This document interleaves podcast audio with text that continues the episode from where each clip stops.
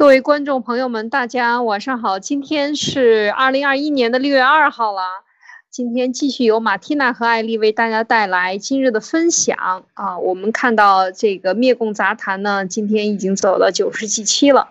那继昨天我们讲的这个关于任务安排里边的这几个重要的节点啊，啊 PTS。A、C 啊等等，这个里边呢讲了前半部分，第一部分，那就是怎么样对这个命令的呃这个清晰啊，怎么样时间的安排，以及这个发布命令的这个标准，这个 等等，我们做了一些的这个简单的介绍，也举了很多的例子，因为马上呢。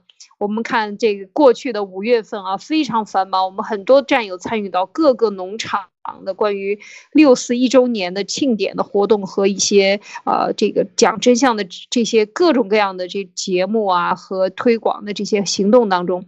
那这些呢，希望能给大家起到一点启发的作用。那么今天我们还会继续讲啊，由马蒂拉给我们带来主要的分享。那第二部分呢？啊，第二个话题我们会接着讲《吕氏春秋》啊，讲今天有意思了。今天讲一讲，证明啊，就是，呃，打着真正的这个政治呢，要清明呢，它一定是这个民意和它的实质是明明智实至名归的这样的一个，一定是互相是匹配的。但如果他做的是恶哈作乱，但是他打着好名声，那这个东西就出问题了，就来了幺蛾子了。那我们也会讲一讲，今天也会我们来讲出的故事里边会带出一个阶层，就我们以前经常提到的这个士这个阶层。那么今天会稍微和大家分享一下，就是我们对士这个阶层的展望，和他这个阶层的这个精神的展望啊。那么最后呢，我们还会分享一个小故事。好，这就是我们今天的两部分内容。那首先呢，有请马蒂娜给我们带来今天的。关于啊，继昨天的这个任务啊安排管理的技术的后半部分，有请马蒂娜。嗯，好的，艾丽姐好，各位战友大家好。昨天我跟大家谈到关于管理技术 PTSAC，它里面的前三个项目，跟大家简单回顾一下。第一个 P 就是 Personal，就是我们要把任务一定要落实到具体的人头上，也就是说，一个人他可以同时接很多项任务。但是不可以很多个人同时一起来接一项任务。这个任务发出去的时候，一定要设置一个固定的责任人，这样就可以让你方便收作业嘛。或者是当你这个作业你要去检查呀，或者是你要去替换的时候，你就知道谁是这个作业的责任人。那在很多人一起做的情况下，我们就需要去做一些明确的分工。呃，具体每个人做什么东西啊？只要你有任何的分工，你就需要确立一个责任人。你也可以不用管下面是怎么分工的，但是你必须要知道谁是你的责任人，这样可以提高你在布置任务的时候总体的完成效率。第二个呢，就是 time，就是任务必须是设置一个非常明确的最终完成时间点。当你不知道这个时间点的时候，最好的方法就是建议你自己先去试一试，完成一遍。当然，如果你愿意的话，那最好是你可以多做几遍，因为你第一次去尝试的时候和后面你熟悉了以后，你速度肯定是不一样的。那你可以每一次去记录时间，比如说当我去做视频的时候，我会一开始呃可能去需要花好几个小时，甚至是一天，然后慢慢的我时间越来越缩短，然后我会记录我自己的这个时间。当我要再去。呃，分配给其他人的时候，我就会知道这个时间要怎么样出来，而不是会去乱喊这个时间了。就是啊，我给你这个任务，你我我要求你三个小时完成，或者五个小时完成。但有时间会比这个没有时间要好的太多了。嗯，特别是在涉及到很多人要轮流一起去完成的情况下，时间点就更是需要卡准了。而且我们就需要在很多人一起做的时候，一定要去设置这个替补。啊，当你没有替补的时候，我建议你可以替补，就是你自己，因为你自己已经从头到尾做过这个事情了。嗯，那么在所有这些执行的人当中呢，人是可以临时请假的，他也是可以呃做不呃，他也可以告诉你说我今天没有办法做，或者我现在要更改，但是一定要告诉他这个东西一定要提前，比如说六个小时你要完成这个东西，那么你要在你做到中途的时候，我来问你，或者是你来告诉我，你就说啊，我今天今天没有时间去做了，那么我我来帮你把这个事情做完，这样就不会影响。整体这个项目的原来规划的这个时间，还是可以在原计划时间内完成。这个是关于 time。第三个就是 standard，就是关于这个 s，我们要明确这个任务什么是好，什么是坏的标准。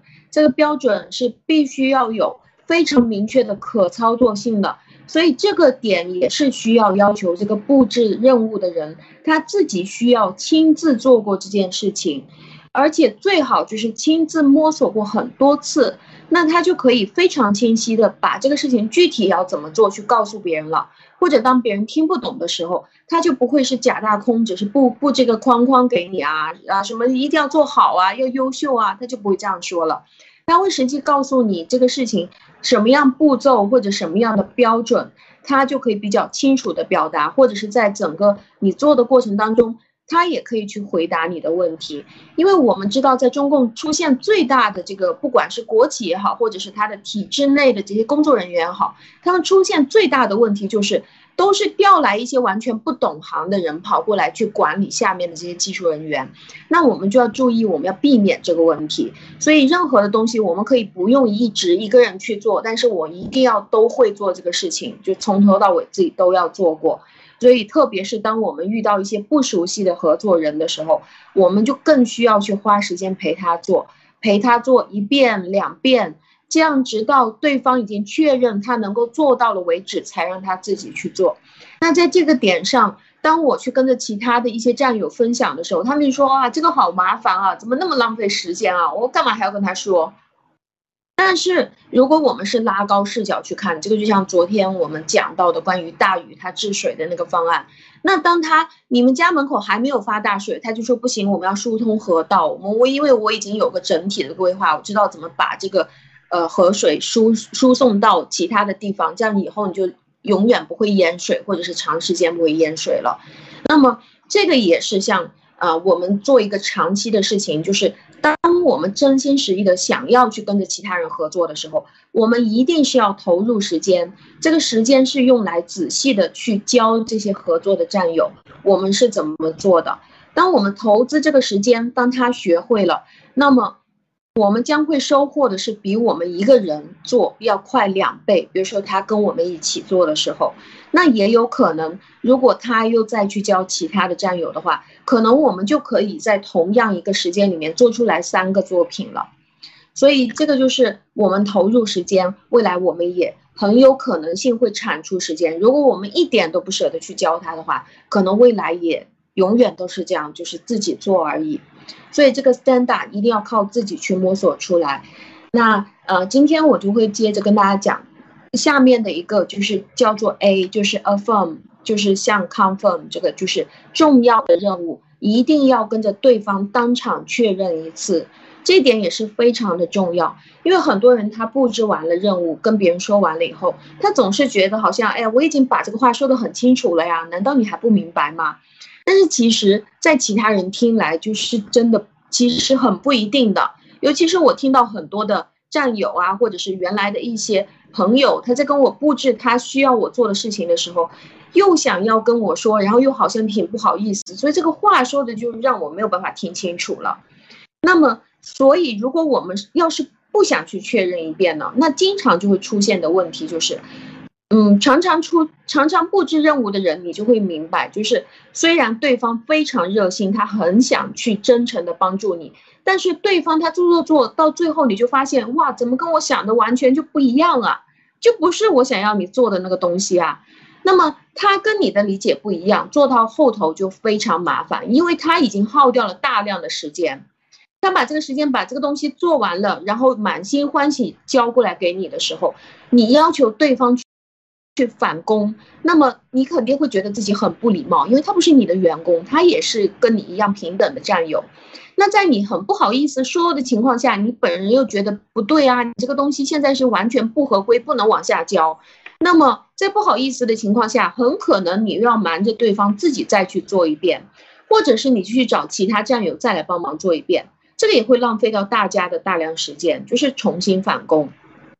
同时，这个战友如果他是第一次去做这个东西，他会等到最后这个成品去出来的时候，告诉别人：“你看这个东西我参与了。”然后他发现这个东西根本就不是他他做的，跟他一点关系都没有，他心里也会很不舒服。就是即使我们不说，他还是会很不爽。所以在这个之前，我们一定要确认对方知道我们要叫他干嘛，是需要需要他去帮忙做什么，这个是非常重要的。这个也是提高了工作效率里面最重要的一个办法，可以大大的减少我们工作的返工和失误。那有人说我们怎么样去确认？比如说我们去邀请 A 战友来帮我们做杂志，那我们就要明确的告诉 A 战友，请你把二零二一年六月一号郭先生的这条盖特全文拼写出来，链接我给你发在这里了。那什么叫做链接呢？就是你现在就把他说话这个十分钟，每一个字全部都打字出来，就排在 Word 文档上面，然后你核对一遍，是不是跟他说的一样了？哪怕他说错话，你也可以把它打出来，啊，你核对一下是不是跟他说的一模一样。然后我希望三个小时的时候，你可以把这个你打的十分钟的这个所有内容的文字交接给 B 站友，那你的任务就结束了。我想这个就是。当我们有了这个时间，然后告诉他具体的内容以后，我们给他的任务就算是确认过一遍啊，而且我们要告诉他，哎，你越快越好。那是因为这个是非常简单的东西，那我们几步前面的几步就可以搞定了。那如果这个事情很复杂呢？比如说，当我们邀请 B 站友来帮助我们做这个视频的爆料的内容啊，来整理。并且剪辑出这个视频，那我们就需要很明确的告诉 B，什么是我们认为的料是什么东西了。就说，哎，你把这个郭先生的十分钟盖特里面的料把它剪出来，你把这个核心的重要的东西剪出来，他是听不懂的。那这个就很可能他觉得重要的是是某些东西，然后你觉得重要的这个又不一样了。那么我们就要跟他说很清楚，比如说郭先生十分钟盖特，请你帮我把这个。呃，我我现在先跟你定义什么叫做料啊？这个就是我现在所需要的这个料的内容，有三个部分。比如说第一个部分，郭先生今天说到国内发生了什么大事，比如说谁跟谁斗起来了，谁把谁弄死了，谁被谁抓了，哪里垮掉了，哪里爆雷了，这个就叫做他今天爆出来的料。那另外一个部分呢，国外又发生了什么？哪个大佬说了什么了？哪个总统今天说了什么了？听证会上发生了什么了？其实背后哪个战友又说了什么了？那这个就是他今天爆出来的料，你就把这些内容剪出来，其他的都不要。不管是表扬也好，批评也好，是谁啊？这些东西我们我们你要就是 B 战友你要做的就不包含。那也有可能我们再加一块，就是关于 G 系列现在发展到哪一步了，更新到哪一步了，得到什么成果了，现在战友要做什么了。那当我们把这个东西跟他说清楚的时候，很可能他是不明白的，所以我们就需要先去带他做几次了，哎，一次、两次、三次，我跟你一起去减料，然后呢，把这个东西剪出来，我再来帮你看。OK，我认为这段你剪的刚好，然后我认为你这段多出来了，我认为你这段是没有必要。由于我们是在网络沟通嘛，所以我们只要跟他说过一次，就没有必要反复跟他说，就不像现实生活当中，因为他可以翻看记录、聊天记录，那我们就拿着对方剪出来的作品去跟他反复确认。当他非常熟悉了以后，下一次就可以告诉他，哎，你把料剪出来，这样就会很方便了。嗯，那说到这个 affirm，呃，艾丽姐，请问您有什么要补充？嗯，我觉得这个 affirm 和刚才这个。呃，马蒂娜讲到呃昨天我们讲的这个内容的时候呢，我想再呃谈一点感想，就是在做的时候，包括你的这个 affirm，其实它都是在一个手把手教的一个过程。其实很多时候战友呢都说说，哎呀，这个事情你干嘛还要自己做？譬如说很简单，就是到现在我都是在呃锻炼自己，就是也这个莫博士的新闻的上传。基本上都是我一个人做的啊，大部分。那为什么呢？就是其实这一部分是不容易的。就是你上传的时候，对这一部分新闻的总结，他说了十五分钟，你只能写一百个字，那你怎么写？然后这个新闻的标题应该怎么写？其实这是一个很很不容易的一个总结。你要把每一天的新闻看完了，你还要总结出来，还要让大家高兴，喜就是说喜闻乐见。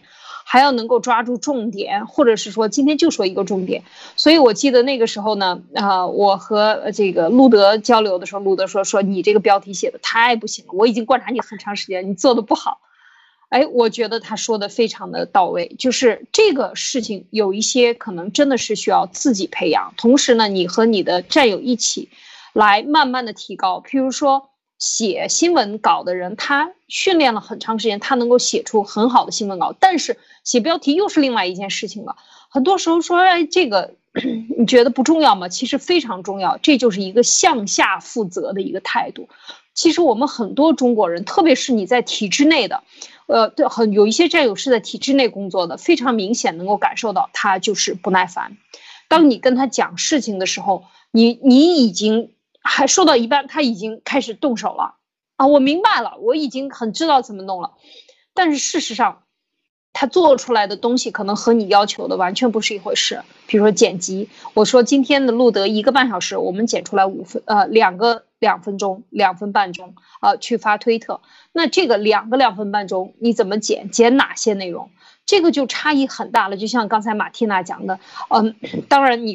说的料，这个是有一部分。另外，对他的判断，还有就是很多的，呃，这个内容的选择，我觉得这些都是非常非常关键的。就像很多人不能理解，你看像 Rudy，呃，Rudy 朱利安尼，他到现在每一天做，就每周做三天的节目，自己做节目，自己发推特，所有的事情这样做，为什么？哎，我们中国的领导人都不干啊，全是秘书干，是吧？就是，然后我们跟领导说的时候，领导只要交代一个大概框架，你就得领导圣意，你就得领领会圣意，然后呢，你去迅速的去完成。你要对领导的意图表示最好的这个理解。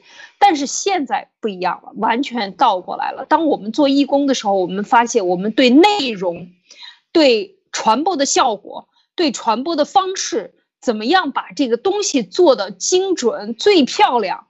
变成了你的追求，而不是领导的要求，而不是某一个人的这个需求。就是说，它可能是一个更符合真相的传播，或者更能够刺穿某些假话，或者是更利于传播。那么这个时候就作为一个标准。那么我们对下负责的时候，每一个人，你有没有耐心去培养一个没有经验的人？其实就是一个未来我们社会会颠倒过来啊，因为这个中共给我们的。都是要，就是哎，糊弄就行了。有的时候就是糊弄，你没有认真的去教别人的时候，你就是在糊弄你自己。其实这种做法差不多就行了，粗糙。我们以前都分析过啊，各种各样的，就是这种所谓的习惯性的这种思维呢，都是其实最后就让你这个东西做的不好。让别人觉得你不精美啊，让然后传播起来效果没有那么好，所以我觉得这一些在这个过程中能暴露出很多的问题，就是我多讲了一点这个 affirm，对下负责，就是所以我们有耐心付出时间和战友们交流的过程当中，就是。就是在完成更好的一个这个向下负责的态度的，就是对事负责的态度的这样的一个传递。我觉得这一点确实是，呃，我也在学习当中。马蒂娜，是的，我非常认同。就是呃，其实其实当很多的事情，它并不是并不是每一个人他都都会有属于你自己的这种特殊技能啊，或者是属于自己的一些灵感。就比如说在创作音乐的时候，我我肯定是没有这个能力可以去帮。唐姐姐唱歌，或者是去帮威廉王子去写歌词，或者什么，这个是他个人的创作灵感。但是对于一些我可以去做的比较基础的事情，比如说，如果我会修音的话，那修音是一个比较简单、重复可以做得了的事情。那如果是他有这个耐心的话，我是可以去学的。然后包括去做这个视频，我也觉得是非常简单就可以学得会的一件事情。但是当我做了很多的视频以后，我发现我一旦看到这个歌词，我脑袋里面会有的这个画面，还有这个灵感是其他人没有的。那么这个东西就需要我自己做了。所以当我们去做团队配合的时候，其实很多的人他都想要去呃一起帮忙，就是这个和我们工作的时候是完全不一样的。工作的时候，别人觉得，哎，你给我多少钱，我做的事情尽量越少越好。如果你不卡我的话，尽量就别做。反正你就给我发工资就行了。但是来到爆料革命以后，是大家真心诚意，我就是想要去做这件事情，但是我不知道我该从哪个角度能够帮上你。我很喜欢你，然后我就是很想要去跟你一起做事情。那么在这个时候，我们就可以去啊，可以去帮助他，比如说告诉他，我真的有什么东西，我希望可以教给你。那现在我先来告诉你我是怎么做的。当你可以去做的这个基础了以后，我的工作量就会减少，就是在那一块比较简单重复，一开始基础的那一块。后期当他学会了这个基础以后，很多的人他就会慢慢开始有他自己的发挥和灵感了。就像我们教他会开车了以后，有的人就可以漂移，有的人就可以飙车，有的人就赛车，有的人就可以去开出租。但是我们只是告诉他这个基础应该怎么样去做。我们也可以留更多的时间来给自己思考，就比如说啊，艾丽就艾丽姐就可以去思考，这个五百个字我怎么样把它变成十个字或者是二十个字啊？那这个是交不出去的一个任务，那这个就只有由你自己来做。还有呢，就是比如说啊，一个半小时我剪出两个两分钟，这个东西交给谁都是不知道该怎么怎么弄的，这个是像碰运气也碰不到。所以呢，那这个就是我自己就来剪好了。但是其他的更多的工作，比如说全文翻译或者是全文听写，那我一定要把这个机会留给其他的战友来做，因为他真的很想帮忙。那所以最后的一个部分呢，是关于 check check 这个部分，就是检查，它也是非常重要。就是在任务完成中要形成一个检查或者是查看的气氛。呃，之前我们曾经谈到过，就是一个人，呃。一个人或者是多个人去分步骤完成一个任务的时候，我们需要去设置一些检查的节点，就是至少我们要在这个中段的时候去设置一个检查节点。那我们就要在任务的中间过去那边巡逻，或者是过去那边帮助，因为任何人。只要是在感觉到没有任何外部条件制约的情况下，他就会不知不觉的拖拉，或者是干脆忘掉这件事情。但这个不是因为这个人是否善良，或者是他是否有心的问题，这个是我们所有人的人性的特点。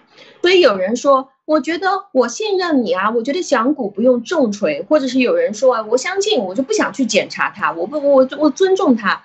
但是这一点。我们之前也曾经跟大家谈过，关于用人不疑，疑人不用这个东西是是完全这个是很有问题的。所以，当我们一起跟着其他战友平等的合作的时候，我们没必要站在这个角度，就是我们中国人非常喜欢站在那边抱着手说：“我想要考验你，或者我想要去揣测你是个什么人，或者我想测试你一下，到底这个人值不值得信任。”我们一一方面，我们嘴上说我信任你。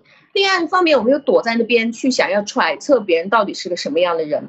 那我们可以使用另外一个方法是什么呢？就是在其中不断的去提示，或者是关心，或者是帮助他，就是真正伸手过去帮助他。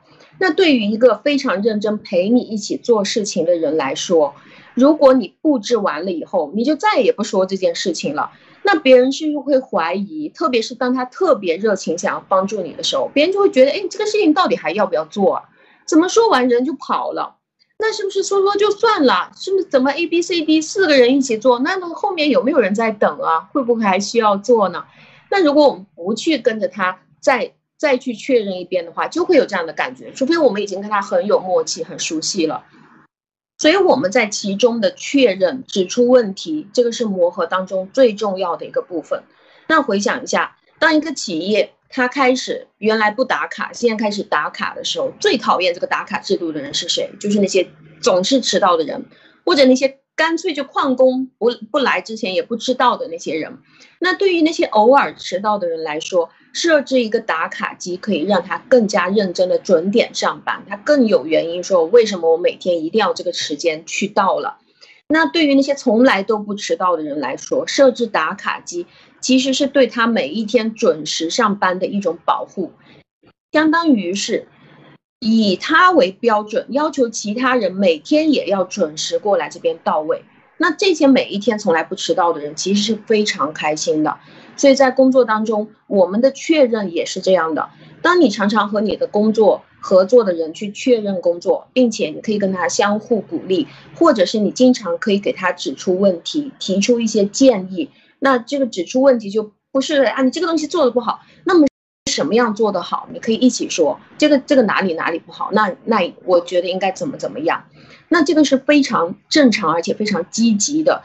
特别重要的一个合作内容，所以在工作当中的 confirm 就是太重要了，形成了一个完成任务当中的一个检查气氛，或者是说热火朝天，大家在一起做事的那种感觉，这个会让那些安心做事的那些人更加有安全感，更加对这个事情大家都在做更有信心，这个也可以大大的减少大家工作当中的漏洞。特别是我们一开始去尝试合作的那些不认识的合作者，那避免他们全部拿去返工。所以我们在中途先帮他看一看，有的时候他全部返工就会挫伤他的积极性，他觉得你是不是看不上我做的东西？但其实就真的很不合规格。但是我们又不能这样去说他，这标或者是谁你谁定的？你定的嘛？那这个就会有问题。所以，如果你相信你的合作人跟你一样也是热诚的，想做这份事业，那么请你就认真起来，去陪伴他，跟他 confirm。嗯，这一点您怎么看？嗯嗯嗯，我觉得这个确实是，就是呃，这些都是放，就是对事啊，在做事中的一个态度。我觉得要把这个人情呢和事呢分开，你就会有呃，就是会呃解决掉很多你。这个明明知道会犯的这个错误，就像刚才讲的，你明明他做的不好，你又去找别人做，别人做完了，他又认为是自己做的，结果一看，哎，怎么不是我做的？你怎么回事？你为什么用我，然后又不用我做的东西，哈，是吧？就避免这些所有的误会，你又不好意思说，这些其实都是没有必要的。我们现在的这个社会更加的透明，然后你管理好你自己的出发点啊，你在出发点上管理好，你把这个规矩说清楚啊，这跟面子没有任何关系，把这个我觉得说清楚，就可以避免很多不必要的麻烦。当你这些麻烦没有了，你心理负担也没有了，你的。这个社交的这个呃速速度也会加快，是吧？这个很多很多的事情都会变得更加愉悦，所以这个其实从心理上讲呢，也抹去了你很多的心理的麻烦。如果你能越过自己的这个障碍，不这样去想问题，那么你可能就啊会活得更加的舒服了。你会有更多的时间去唱歌，真正的高兴啊，就把这些人际关系中的复杂的事情把它简化了，或者把它消除掉。好。这就是我的分享，嗯嗯，对，非常认同啊。那么就是这个就是我我的跟大家分享的布置任务的五个要点啊。然后大家如果是觉得没有听清楚的话，可以连着昨天的一起重新听。然后希望您可以把这个分享用起来，就用在你的呃每一天跟着战友的合作当中。我觉得这个应该是非常实用的，因为我自己也在使用。然后我们跟艾丽姐，我我们这边我们也都在使用，对。这样会简单有效啊，快速的完成任务，然后不浪费你的时间。你可以陪伴家人，还可以去做好自己的工作啊，在非常短的有限的义工的时间里面呢，最大化你的效率。就我我觉得这个是非常的这个统筹的这个排安排上啊，这几个步骤都很重要啊，希望给大家能带来一些这个实用的帮助。好，这就是我们今天讲的第一个话题啊。好，我们现在进入到我们今天灭共杂谈的第二个部分的呃这个话题啊。我们说这讲到了昨天先知栏里面呢，讲到了很多这个相关的话题啊。今天我们继续讲先知栏里边讲到的证明。那这个证明是什么意思呢？就是它上面说的第一句话。的呃，我给大家分享啊，他念，他说民正则治，民丧则乱啊，一听大家就明白了啊，就是说这个呃所谓的名，嗯，待会儿我们再讲什么意思啊。然后呢，接下来说使民丧者淫说也啊，嗯，那么说淫则可不可而然不然。是不是而非不非啊，很有意思。这这一段话呢，是他的这个开篇的第一句话。那讲到了一个什么点呢？就是我们今天想和大家分享的，就是这个政令的政治啊，命令的下达出发点一定要正。所谓的名正名，它可不是一个名字、名分什么的。名分现在很难说这个名分怎么解决、解释啊。我觉得最好的这个名呢，就是应该讲是出发点，或者他的利益顺乎天理、合乎民意啊，就是这样，要正，一定要正。明正就是他的出发点和他的这个政令下达的原因啊，一定要正啊。这样的话呢，他才能够真正的这个得到的，能够真正的治理啊，得到得到比较顺利的推行。那么，如果这个出发点不得天意、不合法，或者说啊，那么他这个国家就会乱。啊，明丧就乱，丧就是邪说嘛，不好的，就是没有这个守真正的这个正理，那么就会最后导致这个社会呢就会发生这个乱，乱象，这个乱各种各样的乱，就民心的乱，政这个治理的效果很糟糕啊，都会是这样的。那么他就这里边还讲到一点，使民丧者淫说也，他这里边呢就讲到这个淫说，很多人说，啊，是淫说是邪说。啊，错误的言论啊，淫说其实不仅仅这一点，就淫说，可以讲他是，他就是嗯，对做的坏事儿，却是把好话说在上面，它里边有很多层意思啊，就当然可以说它是邪说，为什么呢？因为它不正嘛。而且呢，最重要的就是说，他的这个道理呢，是和他真正执行的这些。如果他要做坏事儿，他说我要做坏事儿，那你肯定执行不下去嘛。你说我要涨税了，他说你看我给澳大利亚加税是为了惩罚澳大利亚这帮混蛋，是吧？我把铁矿石给你加税了。我跟美国搞贸易战，那是美国这群混蛋要跟我们国家搞贸易战，所以呢，我们一定要加关税。我们要严格的惩罚他，他如果再加关税，我们加的更多。但是他全部都没有依据事实，因为原来美国的关税同等物品是收的你零，而你原来收了别人百分之二十五的关税，那本身就高了。当别人加关税的时候，这个时候你再往上加，你是不是干的是更坏的事情？最后谁买单呢？老百姓买单。这样的事情就是明明做的恶事，收的百姓的关税。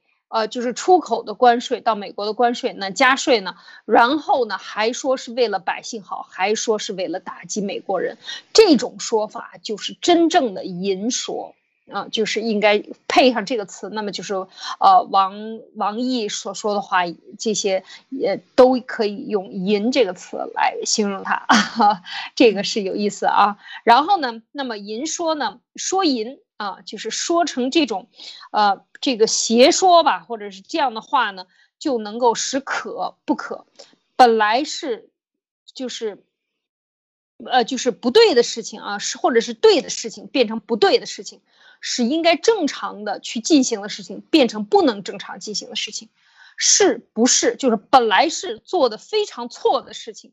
给他赋予一个好的名声，使他变得可以通行，变得合法化，就是是不是啊？就是使不能够不正确的事情变成正确的，而非不非，把本来不就是好的东西不非的事情，本来是应该正确的事情，结果却扣上一个屎盆子，说你这个事情永世不得翻身，永远不能这样去做。啊，这个词就叫淫啊，说淫啊，淫说，这就是现在中共的政令和他的外交政策和他所有的所谓的战狼，其实都可以用这一个字儿概括。先说到这儿，马蒂娜，你觉得有意思吗？嗯，我觉得，我觉得这个说的很对，就是我的理解，他他说的一开始这个，嗯，这个这个名，我的理解，他就是。呃，你下达这个政令，它的实质就是你要到底是要干什么，和你赋予这个政令的名字或者它的名目，你告诉老百姓这个政令是干什么，和它实际是干什么，它需要是一致的。如果你说的是一套，然后做的又是另外一套的话，你你这个政令就是就是那种阴邪的或者是淫的。然后你呃，你要是乱用一些人过来，就在这个这个国家里面，你明明是。呃，这个不好的一个昏庸的君王，但是如果你有了一个非常好的大臣，而且你愿意去听这个智慧的大臣的话的话，你这个国家灾难也可以被避免。然后呢，呃，就是如果你用的这个人明明就是非常糟糕的，你非要让大家去歌颂他，或者是呃，明明这个东西是是呃非常好的，你非要把它就掩盖了，不告诉其他人，那你这个国家肯定是会混乱的。没错，这个就是确实是这个证明啊，非常的重要。就是这个名一定要正，就是刚才讲的实名至实归啊，就是他的实和他的名，真正要做的事情和他推行这件事情所用的宣传的手段，他俩必须得要吻合。这个其实也是我们现在讲的真的一部分啊，就是说你是，呃，你推行的就是。坏的政策，那么你肯定就要说这是坏的政策，但肯定不可能了。那你只要是名和实不符，这些都叫不正，都叫邪，或者叫丧，或者叫淫说啊，就是这样的名词，呃，来形容它。所以我们看到，就是说，在一个唯真不破的这样的一个正道主义，我们现在要推行的，其实它在方方面面啊，在政治生活的点点滴滴中都能够体现出来。其中很重要。的一点就是中共把我们的精神搞分裂了，因为他现在所赋予的所有宣传的东西都是淫说啊，这种淫说就是实质的东西和他说的东西完全是两码事，但是他就生拉硬扯能套在一起啊，就像我们最近这个路德社讲的，嗯，王毅就说欧洲来访了，我们是有了广泛的共识了。有什么共识？什么共识都没有，人家是来跟你说拜拜的。那么你有什么共识呢？听上去好像是真的，其实完全就是在玩文字游戏，在欺骗百姓，这才是他的实质。所以我们说这些在讲这个古讲古古时候人，就是像《吕氏春秋》里边讲到的这些的时候，其实就是要长我们百姓的智慧啊！我们要能够分清楚他们的这个。呃，是非是不是非不非的这样的做法啊，这种说法。那么下了一段呢，就是讲这个祸乱政治的人，就像刚才讲的马蒂娜说的，那么往往打着行善的幌子，那你怎么分辨他们的歪理邪说呢？另外呢，你怎么分辨这个人？他说我是来，我那对上面都是。中共的就是对上负责嘛，那我肯定拍领导的马屁啊，我肯定对领导永远都是言听计从，把我的孩子都烹了给你吃，是吧？啊，这样的人你很难，你站在自己的角度，你很难分辨他，对不对？你怎么样增加自己的分辨能力，也是我们一直说希望通过读古书啊，读这些先秦文化呢，他讲了很多这些东西啊，这里边就讲了这样一段：凡乱者，行名不当也。一旦就说这个要发生这个事情，政政治下达了以后，他让你这个是让你这个最后达到的效果呢，实质的效果呢，是让你变得更糟糕了。那么一定是他的问题一定出在你的这个政令执行的目的，政令本身和他执行的这个宣扬的东西一定是不符了，嗯，也不符了。另外呢，这个就是，呃，这个要呃。呃，要说他的用人呢，用好人还是用，就是用贤，真正的贤人啊。以后我们再聊什么是贤人，他能不能够表里如一？他是不是真的坐在这个位子上，坐其位谋其职，为这个位置上应该做的事情谋事，还是说为自己坐在这个位子上获得更大的利益谋事？这是完全不一样的。同样屁股坐在那个位子上，也同样在谋事，但一个是谋的是这种奸诈的，为自己得好处而谋利；另外呢，就是真正坐在这个位子上，为了这个官职，为了坐在这个职位上，别人让你当上这个，或者百姓信任你，或者政府信任你，给你这样的一个机会，你能够完成呢？这完全是两码事。所以呢，就这样的人就是贤人啊。他们，你能不能区分出来他是贤还是不孝？你能区分吗？那么这样的话呢，就是如果你都能区分，能证明就贤人做真正的正事，也是证明的明正的这样的这种政令呢，就不会出现那些乱世的这些呃这个乱世乱象啊。所以就是真正的好的这种盛世呢，兴盛呢，和乱世之所以乱呢，它的原因都在这里边。啊，你的政令是怎么样？执行政令的人又是怎么样的？所以这些这个万事万物的这些真实的情况呢，和人们怎么样赖以生存的这些物质和这些实际的这个，呃，这个情况呢，都在这里边了。你能不能遵从它？是不是真的可行？都在这个这两点刚才说的这两点里边。所以呢，说到这儿的时候呢，啊，就是。呃，我们就要讲到下一个小故事，就是讲到下一个点啊，就是讲到事。因为我们讲闲事啊，或者是说真正能够做好的这些，其实在过过去的社会，包括现在也是。包括现在，就像共产党员，大部分他们是这个国家五千万的这个呃，这个我们说呃呃，中共的领着皇粮吃的这些行政人员啊，就是呃国企也好，事业单位也好，政府也好，大概在中国有五千万的这样的一个群体。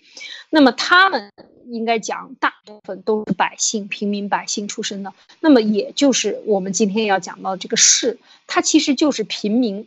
平民不是精英啊，是写错了，是精英，是精英的这个代言人啊，就是应该讲是这样的，这个士是这个平民精英的阶层。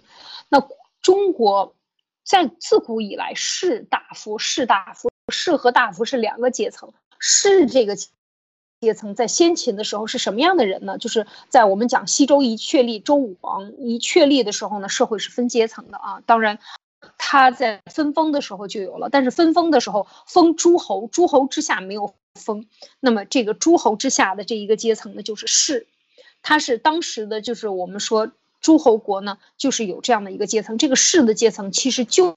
就是现在我们讲最中间的这个阶层，所有的政令、政府里的官员，或者这些所有企业里国有企业啊，在重要的这些岗位上的执行人员啊，他当然有分成什么什么司局级啊、科员啊、什么处级啊等等，这些我们都不说了。但是总之就是这些行政人员和这个社会的主要的呃这个负责人啊，那么他们就是士阶层。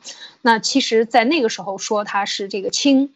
和大夫的这个家臣，其实他也不是一种类似于家臣的关系。我们知知道以前都是有，呃，有这个说客啊，包括这些呃客座的来来来，他有主张的人，那么这些都是叫士啊，都是士的这样的一个这样的一个呃阶层应该讲。那么他呢，呃，在这个时候我们说，呃，就是先秦的时候，到了西这个西周。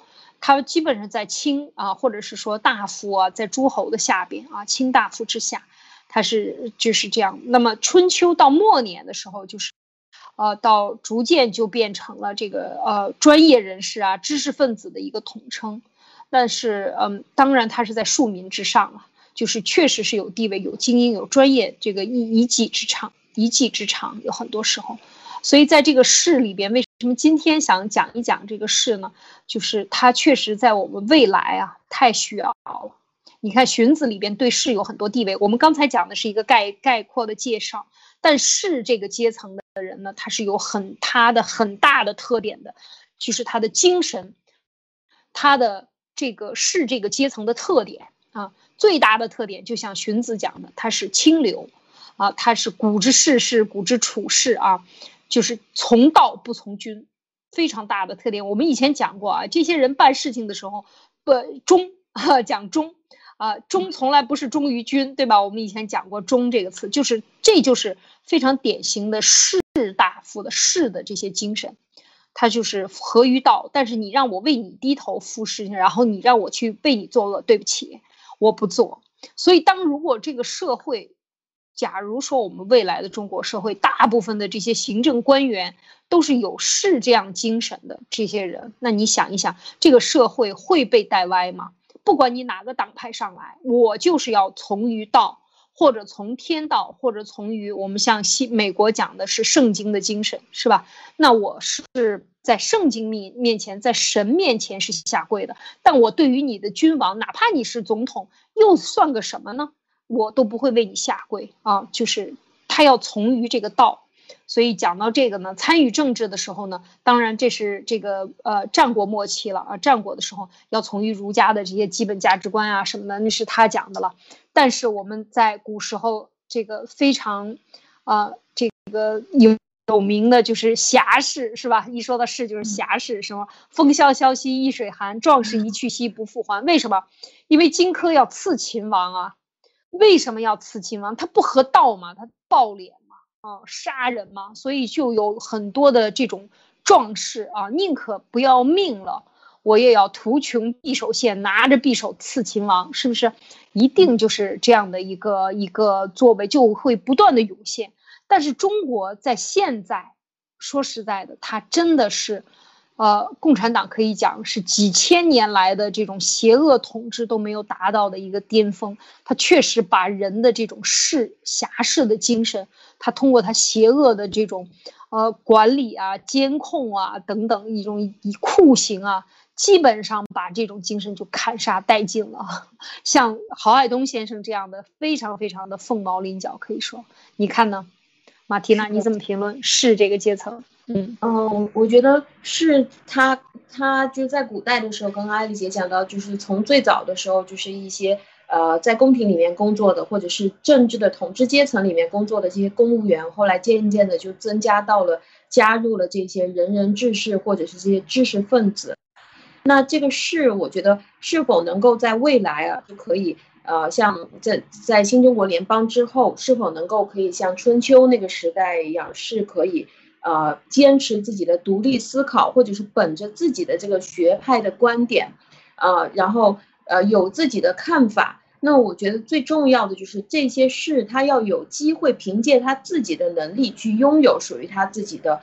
土地啊，或者是产业啊，或者是属于他自己的社会地位，还有就是可以呃，可以自由的去拥有属于他自己的影响力。不管是这个平台，如果是一个呃，就比如说大家都是在这个同样的这个发声平台上面，那么喜欢的人越多，那么这个人他影响力就越大。还要有属于自己的，就像孔子当时就是三千弟子啊，那他有属于自己的学团，属于自己的这个儒家学派。那各个这个知识分子都有属于自己的学派，而且你要能够有这个选择，就是我不想在你这个国家了，在未来可能就是我不在你这个城市待了，我去其他地方去辅佐其他的市长或其他的州长。那么，对，我觉得我们中国是有这种机会的，因为是有足够有那么多精英在的。嗯，确实是你看，我们像讲回到民国时期。就是他这个小政府或者小权力尊重这种士的精神，就会有很多的大师的出现。其实大师从来都没有缺少，只是你被他抓了、被杀了，还是被流放了啊？还是说你把他这个让他能够这个脱颖而出啊？能够让他真正的回到这个社会的，回到社会的这个中间阶层来？你看，像胡适。胡适就骂蒋介石，蒋介石能怎么样？不是还是跟他平起平坐，尊重他吗？因为他是大师。这种精神，其实从某种意义上来讲，就是这个执政的精神，执政的这个政府的核心的最开始的精神非常重要。就像文贵先生，他非常低调，他尊重这些所有的、所有的真正说有本事的人，希望更多的人才出来来治理国家，而且把他自己。作为一个第三方监督机构，那这其实我觉得这些所有的这些呃，这个从一开始的这个出发点，明正啊就很正，就是这样的。这样的话，未来一定会出现大量的这样的人，有本事的人都出来啊，再加上辅之以这种流动人才流动的政策，不任何人不许限制人才的流动，那么这个时候就好了，就是谁有本事谁出来，然后呢谁没有本事就没有人去你那里。所以这个就会形成，真的是会啊出来这样的侠士啊，我们真的是希望希望呃这样的这个光大的这种士阶层啊会出现。那接下来呢，我们继续讲证明啊，证明里边的齐王就是关于一个士的，他就好事啊，他就他那个认为自己很好事，觉得我好事呢才能显示出我彰显我的这个礼贤下士是吧？这些词，中国古代。呃，文以载道啊，文以载道，讲的都是中国古代的精神。现在太多的成语关于士的，我们都没有去关注这个。对中共不让你关注是吧？还不希望培养这种中产阶级，真正的这个社会的中坚力量。那以后我们都要多多的谈起啊，就是讲这个，他就希望礼贤下士，然后让自己好名声。讲齐王，那他就觉得。他很明白政治的道理，但是他真的明白吗？有这样的一个故事，尹文啊，尹文见齐王，见了齐王呢，这个齐王就说：“哎呀，我很喜欢士啊，我……然后呢，尹文就说：那你懂得什么叫士吗？什么才是士啊？这个齐王就答不上来了。那他说：那好吧，那尹文说：我我如果有一个人呢，这是不算是士？他说：侍奉双亲，很孝顺，然后呢，侍奉国君，很忠诚，交朋友很诚信。”居住在乡里，很尊重这些族长啊什么的，有这种四种德行的人，可以叫做士吗？齐王说：“嗯，这应该是是了。”那尹文说：“如果您得到这样的人，你愿意把他聘为大臣吗？”齐王说：“那当然，我很愿意了。但是这个很难获得啊，这么有德行的人。”尹文说：“假如这个人在大庭广众之下受到了耻辱，而不而不去抗争啊，受到耻辱而不抗争，你还愿意再用他吗？”齐王说：“那我就不用了。这个事受到羞辱却不。”却不抗争，这不就是耻辱吗？宁愿受辱都不愿意去抗争，那我不让他给我做臣子了，给我做大臣了。那你们说，那这个人虽然受到受到羞辱了，他不抗争，但是他没有丧失上面四种德行啊。你刚才不是说你要这个这样德行人就是吗？这个是他在这方面没有没有做到啊，没有这个损失啊。你你你为什么又不要他呢？哎，他就又答不上来了，他又答不上来了。尹文说：“假如说他又继续说啊，他这个话里边都是有话的，都是这种，啊，有讽刺意味的啊，有有喻喻比喻在里边。他说，如果有这样的一个人呢，统治他的国家，人们有错误呢，就都怪他们，怪他们这个人，人犯了错误怪人，人们没有错误也怪人，人民有罪则罚他们，人们没有做就有罪呢就重罚他，没有罪呢就。”轻骂他啊！他说这样的话呢，这个人民就很呃，这个就是老百姓就很难管理了。那么这个时候呢，你就说这帮老百姓太难治理了啊，是不是很难治理啊？他说这样的人怎么样？怎么样？这个他说这齐王说这这这样的这个治理者不行不行。因为说我呀，我看您呐，私底下对臣管理齐国呢，就是这么管理的。你明明在去赏罚不分，政令不清楚，然后所有的责任都是人民的责任啊！他说这个你你就是这么治理的啊！尹文说那个那个，请允许我分析分析你这个为什么我这么说你？说齐王，其实这个都是直简啊。我们过去讲简要直言啊，这都是士的特点啊，非常直言，直接对这个国王说。他说你说啊，杀人的处死。伤人的受刑，那么有的人呢就害怕你的命令啊，那么害怕你的命令，很多事情呢他就不能够凭着道，就不能依道而去行。那他不能够依道而行的话呢，那你说他做的是不是让人耻辱的事情？不去去奋，不去抗争呢？那这些，那他什么都接受了。你说这个他是要你您给的这个命令呢，那他都去顺从，那他这个不就是被羞辱了吗？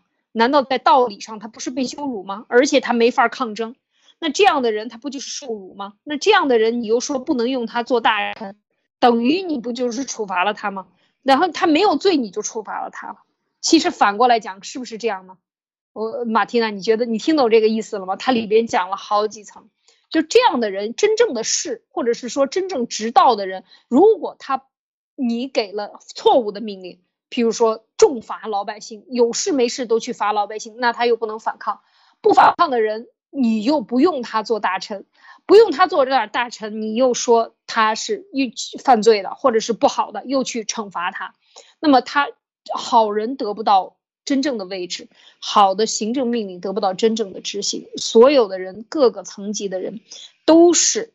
受到了迫害，可以讲啊，都是受到迫害，在道义面前啊受到迫害，或者说在法令面前，那你这个就是人治干涉了这个社会的治理，那这些人呢就都逃跑了，这个这个这个都跑逃跑了，这个最后你就得不到治理，你这个国家就完蛋了，这个就讲到的这个事情，最后齐王呢其实他就是这样治理的，就是呃政令不分，昏庸的不分，贤和不孝不分。所有的事情都不分，那么最后呢，他就又就是最后又指责所有的老百姓，是你们没有干好，是你们太糟糕了，你们没太愚钝了，不开化啊，你们就得给你们再实行更严的政令来管理你们。那这个时候就是说，这个尹文他就跟齐王说：“您就是这样的人。”讲到这儿，就是其实最后啊，最后这个齐王是很惨的。他当时你我们知道这个闵王，他是。他是齐国，我们之前讲过，齐国是周公旦旦啊，就是呃姜太公，太公的他的封地啊，就是他的后代。那其实周王室的一个诸侯长，他是很大的一个诸侯，齐国，呃，养老的。当时这样的话，这个齐桓公也在这个国家都是的，都是管理的非常好的。但是这个齐这一个齐王最后就是因为管理的不好，要逃窜掉了，弃掉位置了，因为别人要杀他，暗杀他的人太多了，哈，觉得他不行了，那他就逃跑了。他就这个最后就死得很惨，就是这样的一个下场。那么就是齐王好事的故事，在这里边，我想听马缇娜，你有什么点评？我觉得齐王就是就是被这么一问了以后，就感觉他他其实是，呃，好像就真的是属于那种脑袋比较糊的那种人啊。就其实，在现在也有很多这样的人，就是他脑袋里面其实是非常想要做一个很好的贤君，但他其实很多事情是想不清楚的。他觉得啊，我我要是赏识人才的话，我就可以得道者多助了。然后这些这些厉害的人都来我身边帮我的话，我就厉害了。但是他实际上他的情况，他确实没有办法让大家厉害起来。他先把所有人的嘴给堵住。你做了这个事儿以后，我就把你杀了。你要是你要是出去杀人放火的话，我我就把你宰了。你要出去呃把人家伤了的话，那我就把你关起来。那这个情况就不分青红皂白，就是不去看事情的呃真假，或者是不去分辨呃分辨一个事情的是非，就是那么简单的一刀切下去的话，其实很多东西都是会呃会会产生很大的误差的。所以在他的这一段对话里面，呃，好，就我就感觉这段对话就像是有一个人他说。哎，我非常喜欢美女啊，只要是美女我都喜欢。那你就问他，那是不是眼睛长得大，鼻子长得很挺啊，然后脸又是属于那个瘦瘦小小的，你就觉得是美女了？他说是啊，那是美女，你要怎么样，我就要跟她结婚。那如果她在青楼上班呢，你要不要跟她结婚是吗？他就觉得，哎呦，我不要这个当小姐的，我不要，就是就是好像在这样调侃他，他就想不清楚，所以。他其实就还是属于那种非常只讲表面的形式化的一个王，所以他虽然很追求这个东西，但是他无法理解或者他不追求这个本质。对，没错，就是这样。就是他虽然听名声觉得是好啊，我应该利用好事。每个所有成功的王都是把事用的很好啊，然后呢来给他管理国家，但是他并不知道本质是什么。所以他就会乱来啊，就是说完全不清楚，像这样的人就是没有搞明白本质，这种人就不应该当王啊，所以也不应该从政，也不应该去执行命令，稀里糊涂的。那我们现在看中国中共国的，基本上当政的坐在最上面的啊，都是这样的哈，就是都是 都是血缘关系是吧，亲子关系。那完全就没有没有能力也能够推上去啊，像习神这样的，非常的，呃，非常的这个呃昏庸，可以讲啊是昏庸。那其实我们讲这个真正的希望，就是在这个国家的执行命令的各个阶层，因为 最重要的就是。执行阶层，像这个一个企业里，最重要的是这个各个部门办事的这些人，所有的人，这应该讲都是这样的是这样的阶层。就是 如果大家都能够秉承这样的一个精神来啊，就是。秉承的这个是这样的精神，或者是说能够继承下来，未来啊，我们大部分的人真的是能够有独立的思考、独立的判断，然后社会的制度也支持这样的人存在，它能够人才自由流通啊，然后呢，呃，没有很多的固定的限制、固化的限制，给你绑架式的啊，你必须得给我服务多少年，服务我这个政党，你才能在我这个位置上做，等等等等这些东西，在过去的中共已经把这种官僚体制。做到极致了啊！官僚做到有史以来几千年加在一起，可能也没有中共这个七十年所这个所立的这个官宦的人口、官吏的人这么多啊，真的是非常可怕的。所以他把这个玩到头了。当我们真的要把中共解散掉的时候，我们再重新想一想，我们想要什么样的制度，我们希望什么样的来人来处理我们日常的事务。这些都值得我们去思考的，所以这个最后呢，就是跟大家分享这个“是”啊，“是”有很多成语，我不知道马蒂娜 有想到一些什么，像“士可杀不可辱”，是吧？这个哎，这个都是讲到他的一种精神，比如壮士、男士、女士、战士、骑士。那么骑士呢，就有骑士精神；有武士，就有武士精神、武士道，是吧？还有斗士啊，都是讲到这种士士里边都有一种舍身，取义这样的一个精神在里边，很有意思啊！大家可以去啊，可以去留言，也可以去发挥，自己可以可以去找一找相关的资料看一看，非常有意思。那那这个在《史记》里边有记载，是这个阶层，啊，他的这个的最这个在这个先秦时候是这个社会的最中间的力量啊，最中间的力量。你比如说上战场都是靠武士啊，靠战士，靠这些人去，他是士。他是有这个责任的，被称为士的人，他是一个阶层，他是一个封号，他不像我们现在说女士啊，你这个是什么女士，你就只只是一个称谓而已。那个时候，这个称谓是代表了一种精神和一种角呃责任和一种社会角色，它是不一样的。真的不一样的，他战士不是每一个人都是战士啊，是成为士的人一定是冲在前面的，所以很多很多这些东西我们都好像似乎都忘记了啊，那我们把它重新拾回来，希望对我们以后呢，或者对我们希望建立的这样的一个新中国呢，有一个未来的思考。当你打破了所有的这些禁忌以后呢，你重新想一想，我们会有一段时间啊，这段时间。会 在后共时候会有时间，或者现在在灭共进行时的时候，我们来思考，我们来讨论，可能确实有一定的意义啊。希望引起大家的思考，你说呢，马蒂娜？嗯，是的，嗯，我我也很想就接下来有空的时候跟大家聊一聊关于呃，我最近也在看一些关于那个古代的贵族文化的一些东西，就是春秋时代的那个时候是真的有那种贵族精神啊，他们打仗的时候也是那种贵族式的战争，就是。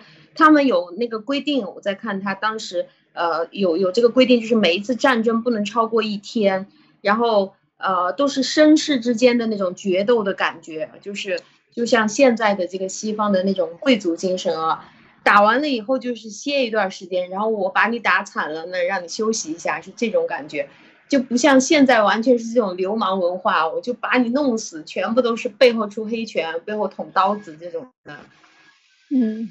没错，很有意思。以后我们还会更多的分享啊，也是这个我们一点一点的和大家来聊这些事情。那希望呢，呃，真的得到大家的这个支持。然后呢，如果你有意见或者有一些想法，也可以留言在我们的频道下面或者推特，我们都会查看的啊。非常感谢大家今天的时间。那我们今天的灭共杂谈就谈到这里，好吗？啊，我们明天再继续和大家见面，再见。再见。